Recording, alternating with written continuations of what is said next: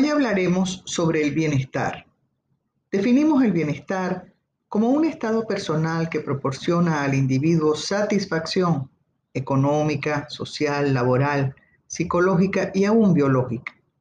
Sin embargo, el estar bien, el bienestar, se refiere a un estado físico y emocional, considerando aspectos como la salud o el bienestar psicoemocional. Es un término subjetivo en el cual se descubre que las necesidades que intentan satisfacer no siempre resultan evidentes y serán las razones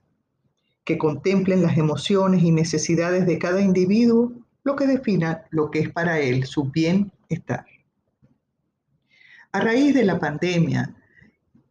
el impacto psicológico del distanciamiento social generado es similar al ocasionado por los grandes desastres del ser humano, con sentimientos que pueden conducir a la depresión, los trastornos de estrés postraumático, trastornos por el uso excesivo de sustancias tóxicas como el alcohol y las drogas, que conllevan a trastornos mentales y del comportamiento. Esto es debido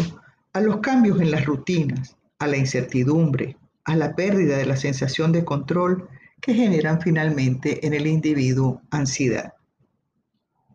De tal manera que resulta imprescindible que a nivel personal tomemos conciencia de la necesidad imperiosa de adaptarnos a esta nueva normalidad,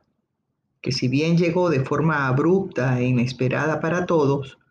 requiere de nosotros que desarrollemos cualidades de aceptación, adaptación, flexibilidad y resiliencia estableciendo rutinas de vida que nos permitan en un mismo ambiente hacer separaciones mentales de tiempos y espacios para dividir tareas y funciones personales, familiares y laborales. De esa manera, podremos mantener un buen funcionamiento de nuestro cerebro y disminuir así los riesgos de daños a nivel físico y psicoemocional en nosotros y en nuestro entorno familiar. Prácticas como el mindfulness para el manejo del estrés y de la ansiedad